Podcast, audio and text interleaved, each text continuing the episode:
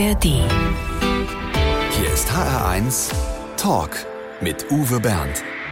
Schönen guten Morgen. Ich freue mich auf eine lebende Legende, so wird er oft bezeichnet. Und das passt ja auch. Ein Fußballverrückter, ein leidenschaftlicher Trainer, der schon so manch eine Mannschaft in aussichtsloser Lage übernommen und in kürzester Zeit dann zu neuen Erfolgen geführt hat. Ich freue mich auf Christoph Daum. Und ich freue mich auf dieses Gespräch, weil wir wirklich ausreichend Zeit haben, um viele Aspekte zu beleuchten, die vielleicht jetzt noch nicht so bekannt sind. Da freue ich mich auch drauf. Wir treffen uns in Köln. Die wichtigste Frage gleich zu Beginn. Wie geht es Ihnen heute so?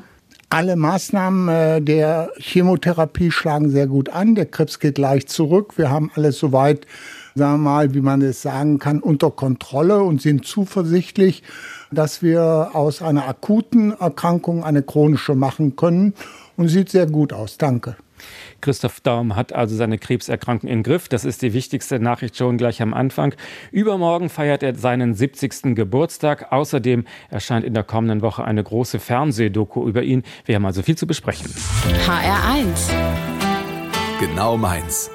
Vor etwa einem Jahr hat Christoph Daum öffentlich gemacht, dass er an Krebs erkrankt ist. Dann hat man eine ganze Weile nichts von ihm gehört. Viele Fans haben sich Sorgen gemacht. Jetzt meldet er sich zurück. Das freut uns alle.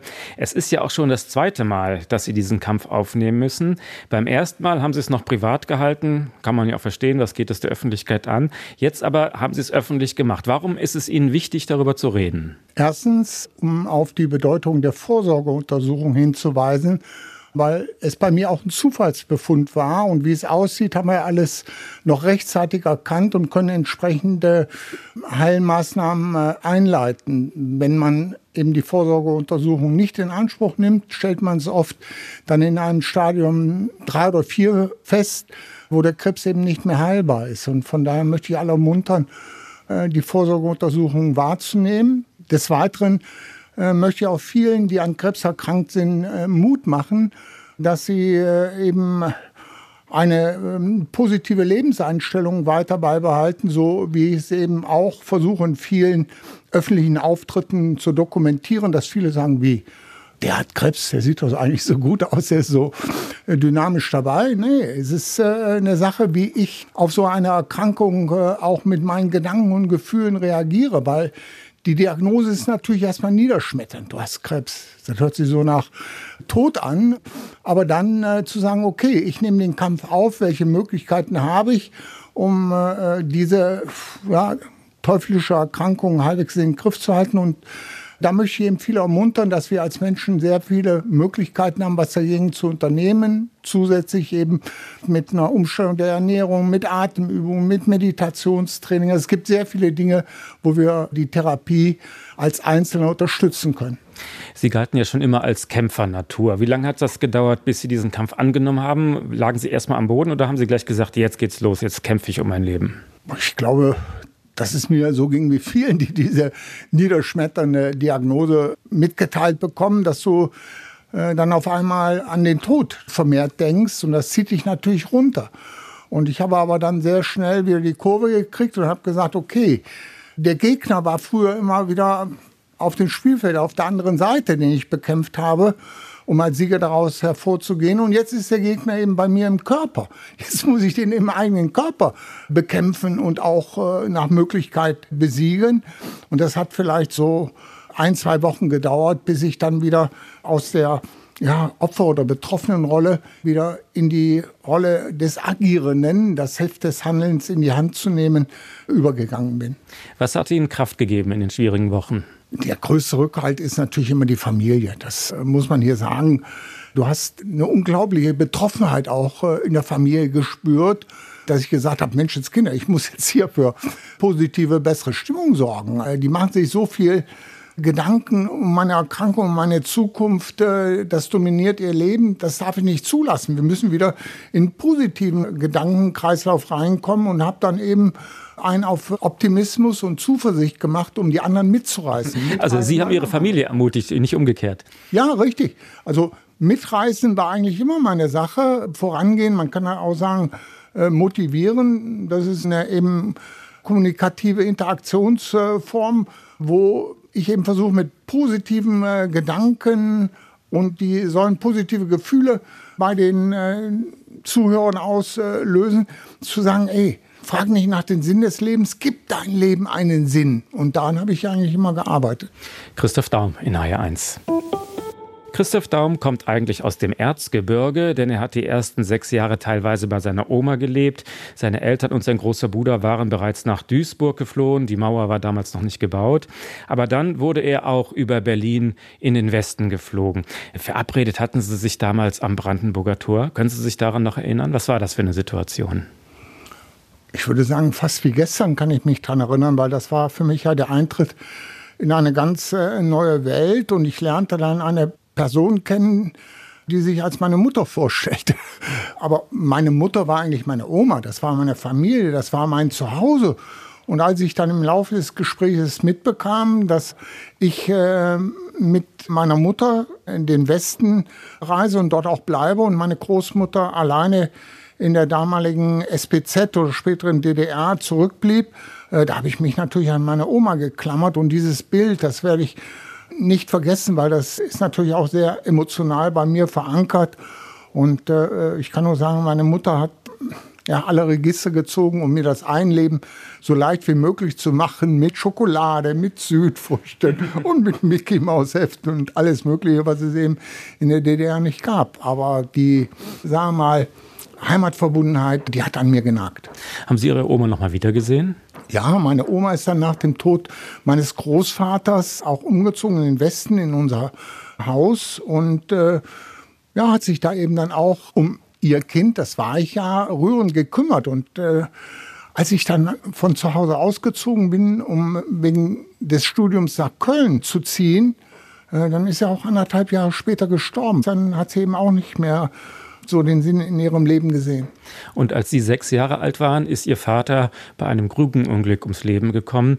Auch sehr früh für den Verlust des Vaters. Wie hat Sie dieser frühe Verlust des Vaters geprägt? Ich will jetzt nicht äh, irgendwelche Inner Childhood Probleme aufmachen. Ich habe es mitbekommen. Ich war auch auf der Beerdigung, aber ich wusste eigentlich damals überhaupt nicht richtig, was sich da abspielt, weil ich habe ihn ja nicht richtig kennengelernt. Ich war zwei Jahre alt, als äh, mein leiblicher Vater in den Westen äh, ja, geflüchtet ist über die sogenannte grüne Grenze. Und ich habe ihn gar nicht kennengelernt. Und eigentlich hört sich jetzt grausam an, wenn ich sage, die Erinnerung, die ich mit ihm verknüpfe, ist, als ich dann einmal im Krankenhaus besucht habe, hat er aus einer Schnabeltasse getrunken. Und ich hatte noch nie zuvor in meinem Leben eine Schnabeltasse gesehen. Und das hat mich so fasziniert. Aber die, sagen wir mal, Erinnerungen an meinen Vater sind rudimentär und nur ein bisschen aus den Erzählungen meines äh, größeren Bruders präsent. Haben Sie dann das Ruhrgebiet lieben gelernt oder blieb das für Sie ein fremder Ort?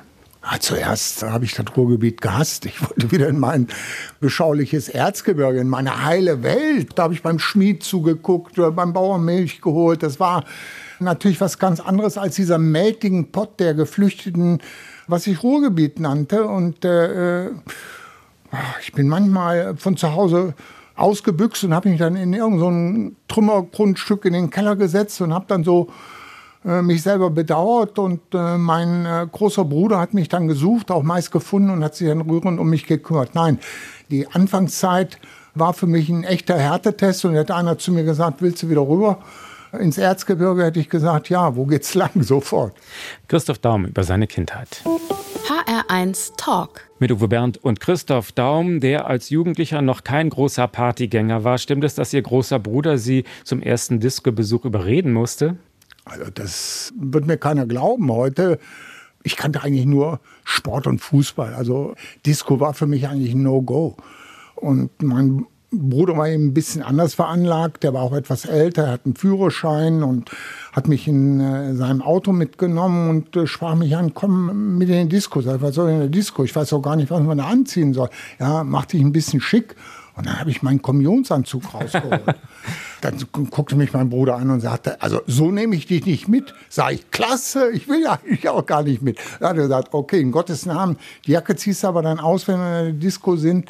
Wir fahren jetzt in die Disco, du kommst mit. Und so habe ich dann eben auch ein bisschen diesen Lebensabschnitt kennengelernt und so habe ich auch meine erste Frau kennengelernt. In dieser Disco, aber nicht am ersten Abend, nein.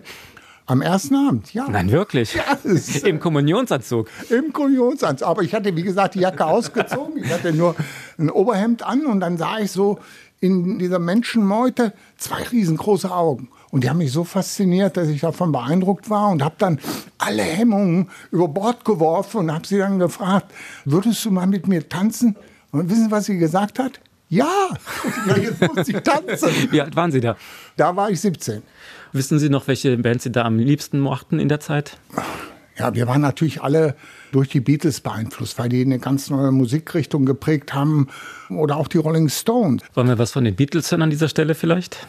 Äh, lieben gerne. Also, die haben ja so viele, also wirklich super Hits gemacht. Äh, kannst ja jeden gerne anhören, auch heute noch. Also, ich denke mal, I Wanna Hold Your Hand würde passen vielleicht, wenn Sie da Ihre Frau kennengelernt haben. Wunderbar. Also, ich fand auch äh, unheimlich mitreißend das Lied äh, Yesterday. Lieber Yesterday oder lieber I Wanna Hold Your Hand? Also, ich möchte lieber aktiv nach vorne die Hand halten. I Wanna Hold Your Hands. Die Beatles für Christoph Daum.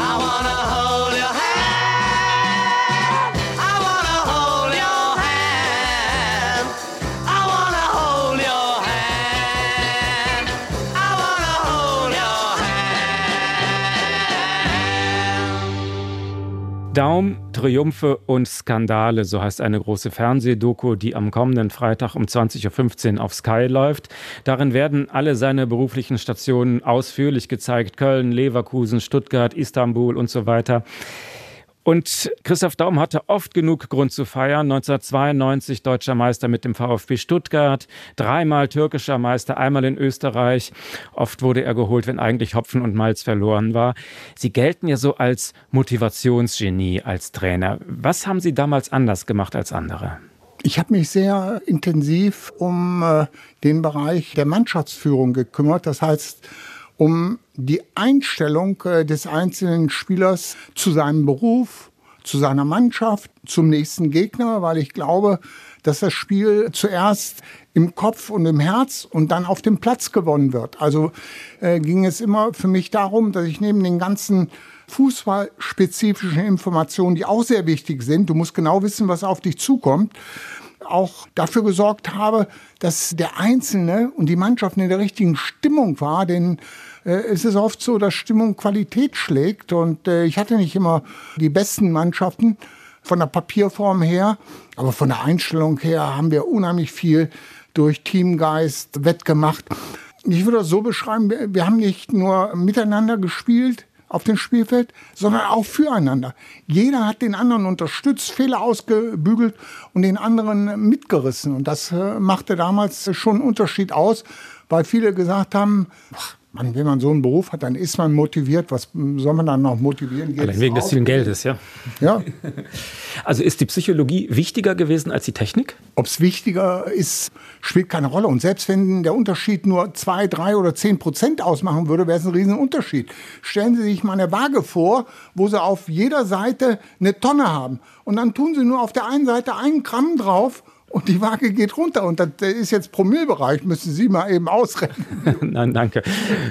Gut, also Sie haben ja Schlagzeilen gemacht auch mit sehr ungewöhnlichen Maßnahmen, wie zum Beispiel, dass die Spieler über Glasscherben laufen sollten, um sich zu motivieren. Oder, ah, Sie widersprechen. Was war der Sinn dieser Übung? Ähm, Mentaltraining ist für mich genauso ein wichtiger Trainingsbereich wie Konditionstraining, taktisches Training oder Techniktraining. Dann gibt es auch den Bereich Mentaltraining, Persönlichkeitstraining, Charaktertraining, Einstellungstraining.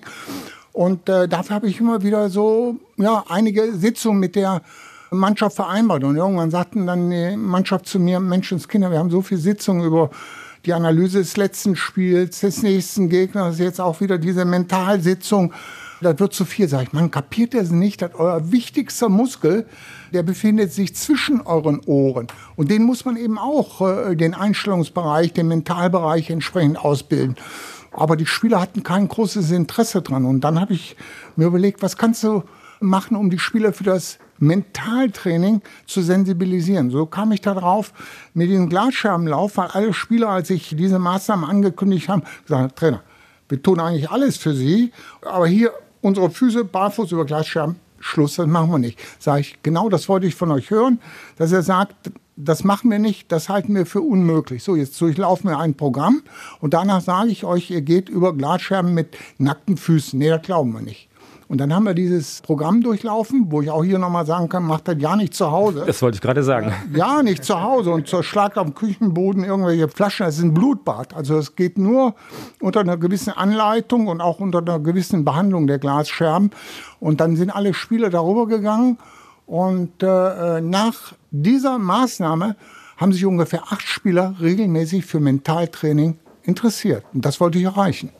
Christoph Daum über seine Trainingsmethoden.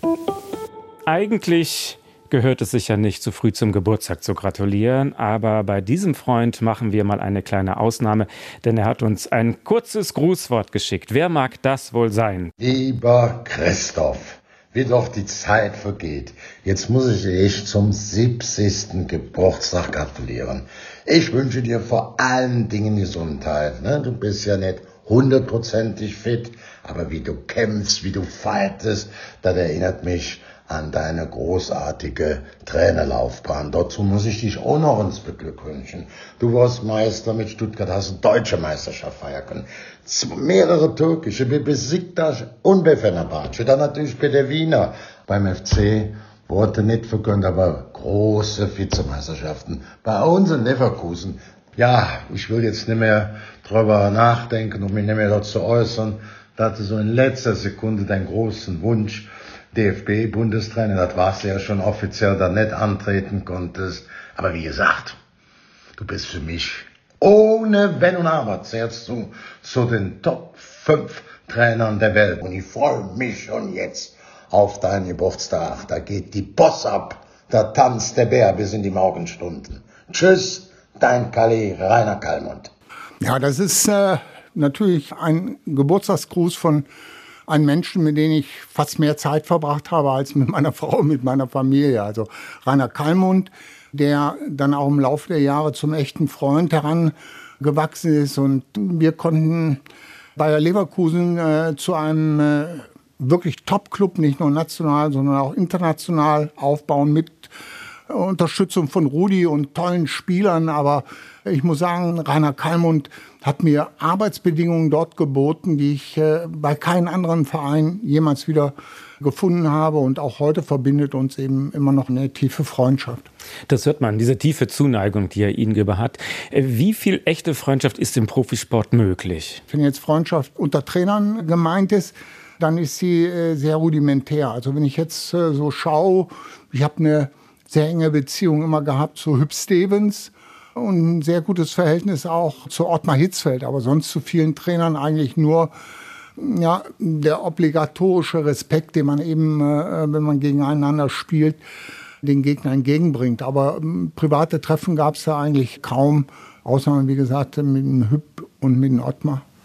Es gibt Freundschaften und natürlich sind Trainer auch Rivalen. Natürlich, äh, mit Uli Hoeneß vom FC Bayern hatten sie es ja nicht so leicht. In dieser Fernsehdoku über ihr Leben, da sieht man, dass sie sich ja dann auch kürzlich nochmal getroffen haben. Wie wichtig war Ihnen diese Begegnung mit Uli Hoeneß?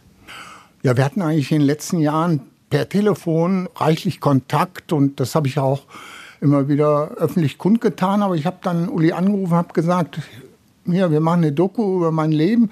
Würdest du dich dafür zur Verfügung stellen? Sagte, ja klar, überhaupt kein Problem. Und äh, ich habe mich dann auch nach dem wunderbaren Gespräch mit Uli bedankt, habe gesagt, dass äh, du zugestimmt hast zu diesem äh, Gespräch, finde ich toll, denn hier gibt es äh, zwei Persönlichkeiten, die sich wirklich bis aufs Blut bekämpft haben. Und er sagte zu mir, das können nur wirklich große Persönlichkeiten das hat mich unheimlich überrascht, dass Uli das gesagt hat, hat mich auch, ja, vielleicht fand ich das auch ein bisschen schmeichelhaft, diese Aussage. Und wir hatten ein tolles Gespräch und äh, in der Doku kommen da einige Facetten zum Tragen, die wir bisher nicht so kannten. Also das Gespräch mit Uli war für mich unheimlich wichtig. Der HR1 Talk kommt heute aus Köln. Dort lebt Christoph Daum. Das Müngersdorfer Stadion ist gar nicht weit weg von dem Büro, in dem wir uns treffen. Fußball ist eine große Leidenschaft. Was ich nicht wusste, ist, dass Sie auch leidenschaftlich gerne malen.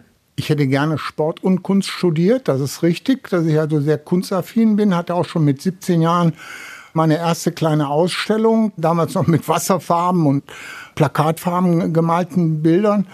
Und muss aber dann feststellen, dass es nicht möglich ist, in Köln Sport zu studieren und Kunst hätte ich in Düsseldorf studieren müssen. So musste ich mich für eine Sache entscheiden und die größere Leidenschaft war eben damals äh, der Sport. Aber wenn es irgendwo möglich ist, besuche ich eigentlich alle Museen dieser Welt und ich hatte immer ein sehr gutes Verhältnis zu Markus Lüberts, der eben lange auch in Düsseldorf an der Kunstakademie unterrichtet hat und bin fasziniert von diesen äh, Eindrücken, von diesen Impulsen, von dieser Sichtweise, die uns eben Künstler vermitteln können. Vielleicht erfahren wir gleich noch mehr, was bisher nicht so bekannt ist von Christoph Daum, denn dabei hilft uns immer gerne der HR1 Fragebogen. Christoph Daum ist ein sehr gewissenhafter Zeitzeuge. Er hat ein Riesenarchiv mit Tagebüchern und Gesprächsnotizen von allen wichtigen Verhandlungsgesprächen, die er in seinem langen Leben geführt hat. Aber diese ganzen Unterlagen braucht er nicht. Im HR1 Fragebogen ist Spontanität gefragt und die hat er schließlich auch. Mein schönstes Privileg als Meistertrainer ist dass ich jede Menge Menschen glücklich gemacht habe, ganze Regionen euphorisiert habe und äh, den Spielern etwas präsentieren konnte, wofür sie sich eben zwölf Monate bedingungslos eingesetzt haben. Also ich sage mal wieder, mach andere zu Winnern und du wirst selber ein Winner sein. Ein halbes Pfund Butter kostet ungefähr. Kommt auf die Marke an. Also wenn man das Gesalzene von Präsident nimmt, ist mit die teuerste, die kostet so knapp drei Euro. Von meinen vier Kindern habe ich gelernt. Zuzuhören. Das heißt also, viele Dinge habe ich im Vorbeigehen den Kindern zugerufen und äh, die sagen, ey, Papa, du hörst überhaupt nicht zu. Und das war mir vorher eigentlich gar nicht so bewusst, dass ich eigentlich nur meine Ratschläge, meine Hinweise im Kopf hatte und gar nicht so sehr auf die Bedürfnisse der Kinder eingegangen bin, wie es eigentlich notwendig gewesen wäre. Aber das hat mir dann sehr viel auch in meiner beruflichen Laufbahn geholfen, zuzuhören. Mein Lieblingsessen sind eigentlich alle Pastaformen, also alles, was mit äh, Nudeln, Teigwaren zu tun hat, könnte ich eigentlich jeden Tag essen. Zuletzt geklaut habe ich. Ey, das ist natürlich eine Scheißfrage. Sie haben einen Joker. Ja. Äh, geklaut habe ich vielleicht irgendwo bei dem einen oder anderen jetzt durch die Ankündigung meiner Krebserkrankung äh, Mitleid. Aber das war nicht meine Absicht. Am meisten auf die Palme bringt mich. Menschen, die hinter deinem Rücken sprechen. Also die, du kannst das sagen, die unehrlich sind. Nee, wenn du dich mit denen unterhältst und meinst du eigentlich, äh, das wäre alles in Ordnung und dann bist du irgendwo weg, dann hörst du von anderen, äh, weißt du eigentlich, was er über dich gesagt hat. Dann bin ich natürlich sehr vorsichtig, ob das wirklich gesagt worden ist und versuche dann wirklich mit dem Betreffenden ins Gespräch zu kommen, der mir natürlich sagt, das habe ich nie gesagt. Aber äh, du siehst eine Reaktion schon, da ist was dran. Und dann musst du eben vorsichtiger werden und etwas mehr auf Distanz achten. Glück bedeutet für mich. Ist eine Momentaufnahme. Das ist wie so den Schmetterling erkennen, der irgendwo auf einer Blume sitzt und äh, dich daran zu erfreuen und dann im nächsten Augenblick ist er schon wieder weggeflogen. Also Glück sind äh, Momentaufnahmen. Weitestgehend besteht das Leben aus Problemlösungssituationen. Ich würde gerne mal einen Abend verbringen mit ja, am liebsten natürlich mit Personen, die jetzt nicht mehr am Leben sind, also die mich fasziniert haben, ob das Mahatma Gandhi ist, ob das Nelson Mandela ist oder Dr. Martin Luther King. Menschen, die unheimliche Impulse für die gesamte Menschheit gesetzt haben. Das würde mich unheimlich interessieren. Mein größter Flop war. Ob es mein größter war, also jeder erwartet ja hier zu sagen, eine Haarprobe zu machen, das weiß ich. aber, äh, da kommen wir noch drauf. Ja, aber ich habe wahrscheinlich so viele Flops gemacht, aber Gott sei Dank waren die nicht so einschneidend, dass sie so nachhaltig noch wirken, dass ich jetzt so präsent hier habe. Aber ich habe in meinem Leben jede Menge Fehler gemacht. Ich habe Angst vor. Puh, da sind äh, gewisse äh, Nagetiere. Ratten. Die sprechen es aus, ich möchte gar nicht aussprechen. Also, so schlimm. Ich ekel mich davor, weil äh, die natürlich auch unheimlich viele Krankheiten übertragen. Und ähm, wenn du wie wir sehr nah am Wald wohnst, dann kommt immer mal wieder so, ja, sie nennen die dann Wanderratte, aber da kann ich auch darauf verzichten. Die können wandern, wo sie wollen, nur nicht bei mir. Also da kriege ich immer Gänsehaut. Der HR1 Fragebogen, ausgefüllt von Christoph Daum. Herzlichen Dank. Ich bedanke mich. Christoph Daum im HR1 Talk. Lassen Sie uns über Ihren Freispruch reden. Da gab es ja diesen spektakulären Kokainprozess. Die ganze Republik hat sich das Maul zerrissen über die freiwillige Haarprobe, die dann prompt positiv war, nach dem Motto, wie kann man nur so doof sein. Aber das Ende der Geschichte ist viel weniger bekannt, nämlich dieser Freispruch eben. Ärgert Sie das? Der war nach nachher weniger interessant. Interessant ist ja, haben Sie eben auch gesagt, in der Dokumentation, äh, die über mein Leben gedreht wird, Triumphe und Skandale. Also Skandale dürfen nicht fehlen. Dieses Skandalöse zu sehen, dass es einen anderen noch schlechter geht als mir selber, das ist natürlich immer wieder so eine gewisse Absolution, die sich der Einzelne geben kann. Und wenn man dann sieht, den anderen geht es einem ja auch gut, dann, dann ist es nicht mehr so interessant. Also Sie haben so eine gewisse Selbstironie auch zu entwickelt zu diesem ganzen Skandal. Also was du nie verlieren darfst, ist der Humor. Bewahr dir immer eine gewisse Prise Humor. Selbst bei sowas. Also Sie haben damals eingeräumt, dass Sie gelegentlich im privaten Rahmen Kokain konsumiert haben. Also diese berühmte Pressekonferenz, absolut reines Gewissen, das war gelogen. Das war gelogen, das habe ich auch gesagt. Äh, ähm, war übrigens nicht meine Diktion in der Presseerklärung gewesen. Ich hatte etwas vorgeschrieben, aber die wurde dann nochmal von der Presseabteilung des Bayer-Konzerns überarbeitet und da kam dann dieser Satz rein. Ich kannte ihn gar nicht, dass er eigentlich mit Barschel in Verbindung gebracht äh, wird. Das hatte ich nicht so präsent und er fällt mir natürlich permanent auf die Füße, ist klar. Also nicht nur hier, sondern eigentlich ähm, auch in der Doku darf der natürlich nicht fehlen. Aber okay, gehört eben auch zu meiner Vita dazu. War Ihnen damals nicht klar, dass Sie Ihre gesamte Karriere aufs Spiel setzen durch das bisschen Kokain auf ein paar Partys mal? Nee, das ist eigentlich so gewesen wie einer, der äh, auch mal auf einer Party ein zu viel trinkt und betrunken ist und auch nicht dann davon ausgeht, dass man ihn jetzt als Alkoholiker irgendwo stigmatisiert, sondern dass man sagt, das ist menschlich, kenne ich, ist mir auch schon passiert. Und so ähnlich habe ich mir das, glaube ich, auch zurechtgelegt, um diese Gewissensbisse, die ich äh, hatte, beiseite zu rücken. Du tendierst natürlich in solchen Situationen auch dazu, dich selber zu belügen um damit zurechtzukommen. Und so habe ich es auch gemacht. Also war das schon eine Phase der Sucht?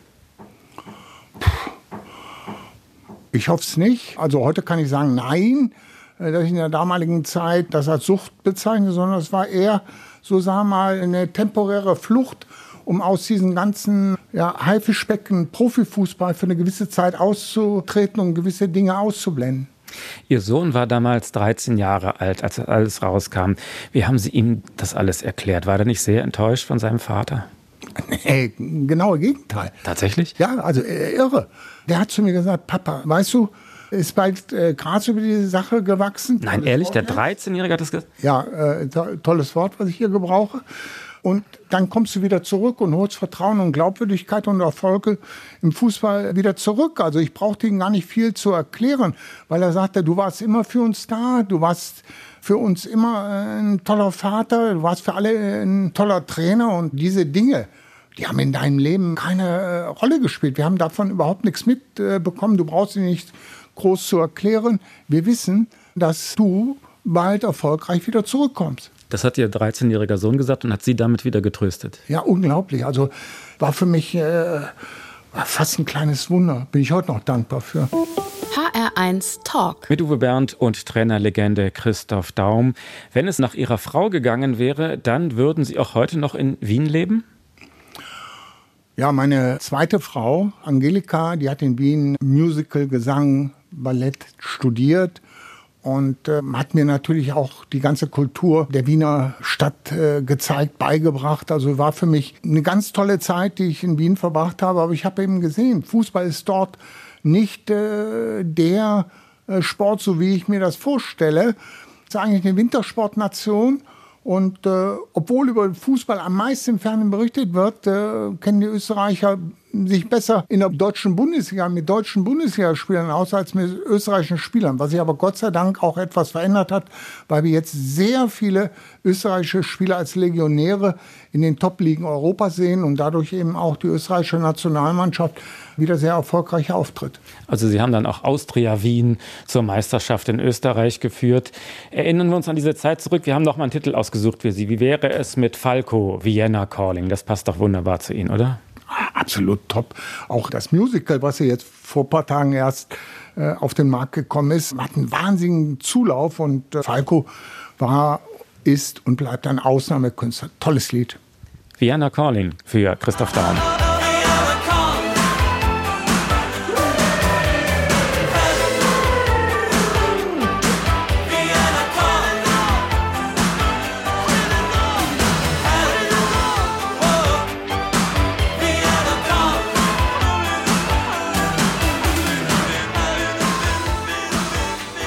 In Deutschland ist Christoph Daum schon eine Legende, weil so viele Fußballvereine mit ihm verbunden sind. Leverkusen, Köln, Stuttgart.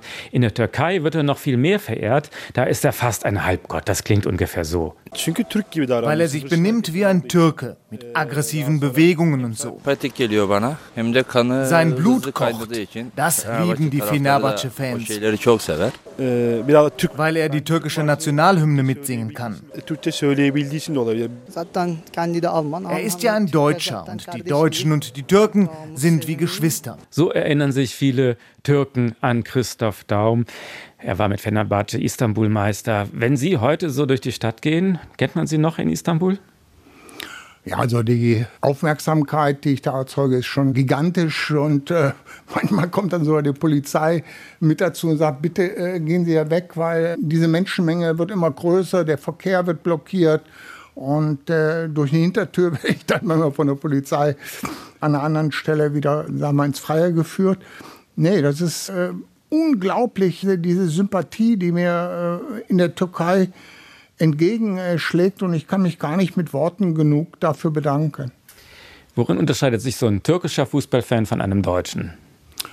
Äh, der türkische Fußballfan ist ja, die Steigerung äh, des Deutschen. Der Deutsche zeichnet sich durch Begeisterung aus und der Türkische durch Fanatismus. Wobei, äh, wenn ich sage äh, Fanatismus, muss man natürlich dann auch mit allen negativen Nebenerscheinungen sagen, manchmal wäre eigentlich weniger mehr und wäre angesagter, aber das ist eine totale Identifikation mit den jeweiligen Vereinen. Du wirst in der Türkei in einen Verein hineingeboren und der Verein ist Teil deines Lebens. Und wenn äh, der Verein verliert, dann bist du für ein paar Tage Hasta. Hasta ist türkisch und heißt krank. Dann leiden die mehr vielleicht als die Vereinsverantwortlichen. Und wenn man Vizemeister wird, dann ist das doch eigentlich auch schön. Nur nicht in der Türkei. Nö, also Vizemeister ist eigentlich ein Entlassungsgrund. Die Erwartungshaltung ist natürlich immer äh, überzogen hoch. Wenn wir einen Christoph Daum haben, dann werden wir Meister oder wollen wir Meister werden. Also die Erwartungshaltung ist gigantisch äh, groß. Und dann, wenn du in dieser Saison noch so viele Rekorde eingefahren hast, das zählt alles nicht. Es zählt nachher nur die Abschlusstabelle. Und wenn du da nicht Erster bist, dann wirst du noch am Abend äh, entlassen. Aber das tut doch auch weh, oder? Wenn man so geliebt wird einerseits und dann so kalt abserviert nach einem Spiel sofort. Ja, wir müssen hier differenzieren. Wie gehen die Fans, die Bevölkerung mit dir um und wie geht die Vereinsführung mit dir um? Du musst immer wieder sehen, die Vereine werden natürlich auch von sehr reichen Wirtschaftsbossen geführt. Und für die zählt natürlich äh, nur der Erfolg. Sie investieren in die Mannschaft rein, in, in, den Trainer rein. Und wenn der dann die Erwartung nicht erfüllt, dann äh, ist der Schuldige sehr schnell gefunden. Und das ist der Trainer, dann wird er abserviert. Aber die Fans haben das oft sehr anders gesehen und sind auch dann zu mir hingekommen, sagen so, wie sie mit dir umgehen. Das ist nicht die Meinung der Fans und wir haben eine unheimlich große Unterstützung auch in der Bevölkerung nach Rauswürfen dort erlebt. Stimmt es, dass man Ihnen die türkische Staatsbürgerschaft sogar angeboten hat als Dankbarkeit für Ihre Trainerleistung? Ja, das ist richtig und darüber habe ich auch dann ernsthaft nachgedacht, bis ich dann eben aus Berlin das Signal bekam, also äh, doppelte Staatsbürgerschaft äh, ist nicht möglich. Äh, wenn du die türkische annimmst, dann wird dir die deutsche entzogen. Und das wollte ich natürlich nicht, weil schon von der Reisefreiheit ist äh, viel positiver ist, wenn du die deutsche Staatsbürgerschaft hast. Aber um diese Verbundenheit mit der Türkei noch deutlicher zum Ausdruck zu bringen, hätte ich gerne die türkische Staatsbürgerschaft angenommen. Dazu passt jetzt ein Song von Herbert Grönemeyer, den wir spielen wollen, Doppelherz. Da geht es genau darum. Hoppla, zipla.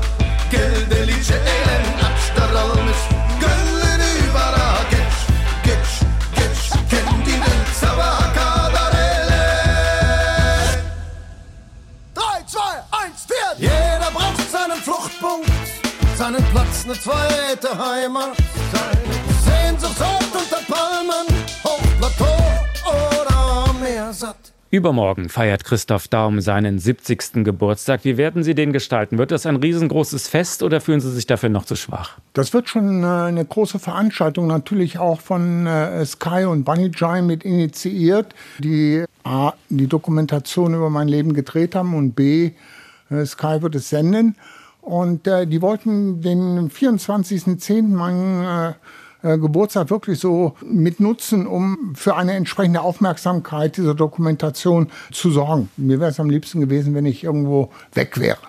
Ich will gar nicht groß feiern, aber okay, die haben dann ein wunderbares Kino in Köln gemietet, hinterher ein wunderbares Restaurant, wo wir alle dann noch ein bisschen essen und trinken und gemeinsam äh, diesen Abend ausklingen lassen. Also es, ich bin eigentlich da auch äh, mehr als oder weniger als Gast eingeladen.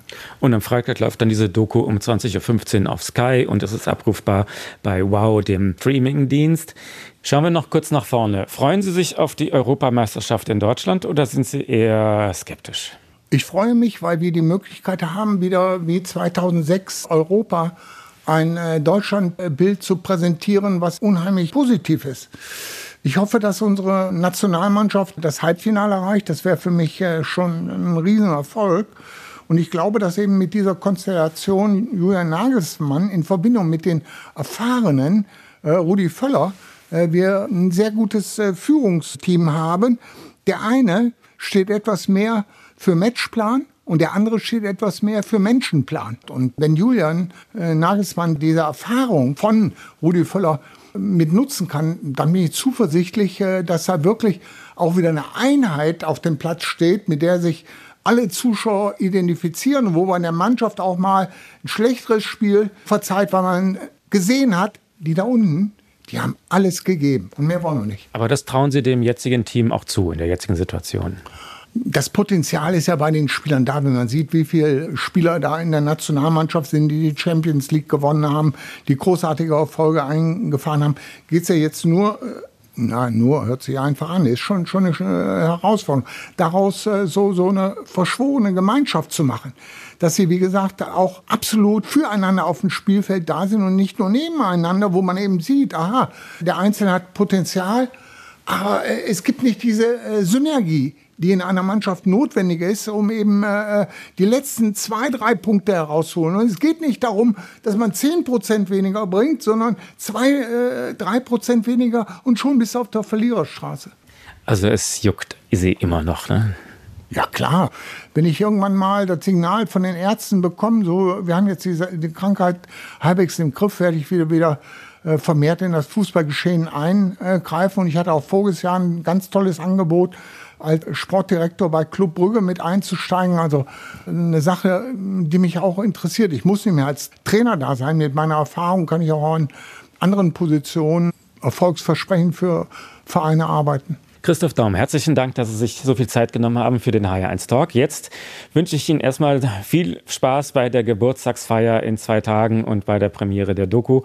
Am Schluss ist es bei uns üblich, dass der Gast eine klitzekleinigkeit auswendig aufsagt denke mutig, spreche mutig, handle mutig und du wirst mutig sein. Sollte dir das nicht gelingen, so bist du arm an Mut und dann herrscht Armut. Vielen Dank. Christoph Daum in HR1. Wenn Sie dieses Gespräch nochmal hören wollen oder weiterempfehlen möchten, dann empfehlen wir Ihnen die ARD Audiothek. Da finden Sie den Podcast und natürlich auf hr1.de. Mein Name ist Uwe Bernd. Wir beide sagen schönen Sonntag. Ja, ich bedanke mich auch herzlich und wünsche allen Zuhörern wunderbares Wochenende und äh, für die Zukunft auch alles erdenkliche Gute. HR1, genau meins.